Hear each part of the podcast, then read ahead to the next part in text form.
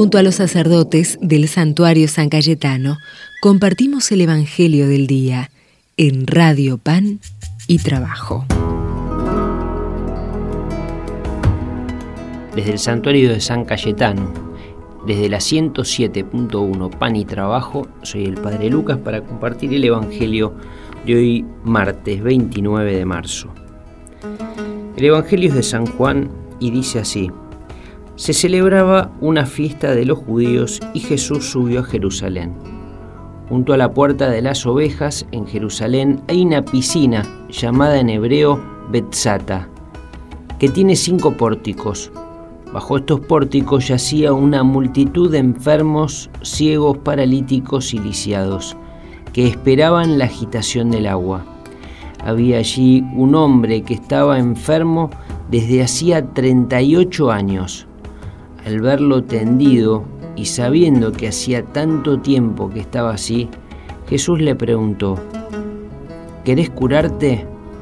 Él respondió, Señor, no tengo a nadie que me sumerja en la piscina cuando el agua comienza a agitarse.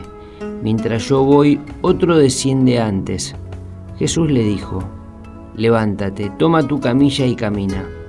Enseguida el hombre se curó, tomó su camilla y empezó a caminar. Era un sábado, y los judíos dijeron entonces al que acababa de ser curado, es sábado, no te está permitido llevar tu camilla. Él le respondió, el que me curó me dijo, toma tu camilla y camina. Ellos le preguntaron, ¿quién es ese hombre que te dijo, toma tu camilla y camina? Pero él lo ignoraba porque Jesús había desaparecido entre la multitud que estaba allí. Después Jesús lo encontró en el templo y le dijo, has sido curado, no vuelvas a pecar, de lo contrario te ocurrirán peores cosas todavía. El hombre fue a decir a los judíos que era Jesús el que lo había curado. Ellos atacaban a Jesús porque hacía esas cosas en sábado. Palabra del Señor. Gloria a ti, Señor Jesús. El sábado está hecho para el hombre y no el hombre para el sábado. Jesús vuelve a poner las cosas en su lugar. ¿Cuántas veces eh, hay cosas que nosotros vivimos de nuestra vida cotidiana, incluso de nuestra vida religiosa, que terminan transformándose en un impedimento, ¿no?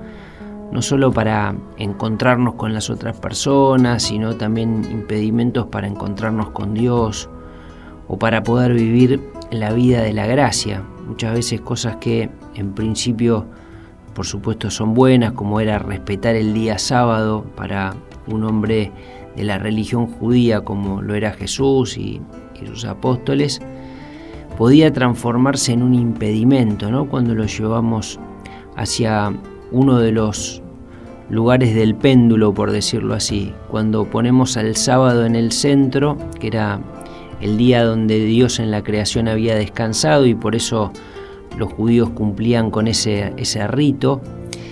Y cuando volvemos a poner las cosas en su lugar, en realidad el sábado ayudaba para que las personas ese día se lo consagraran a Dios.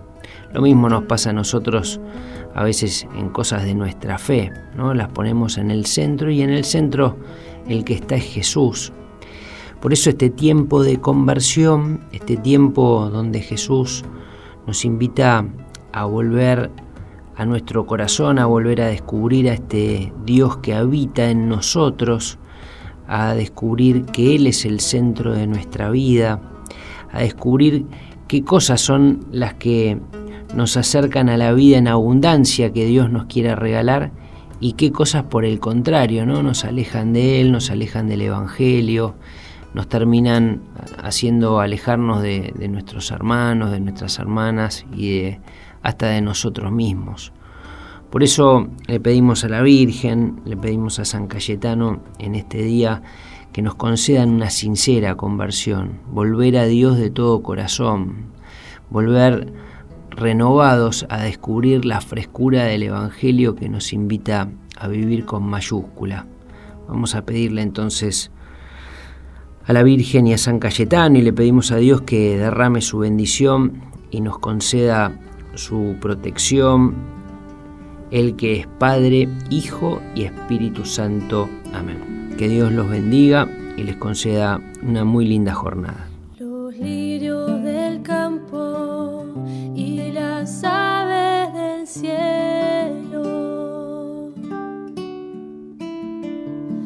No se preocupan porque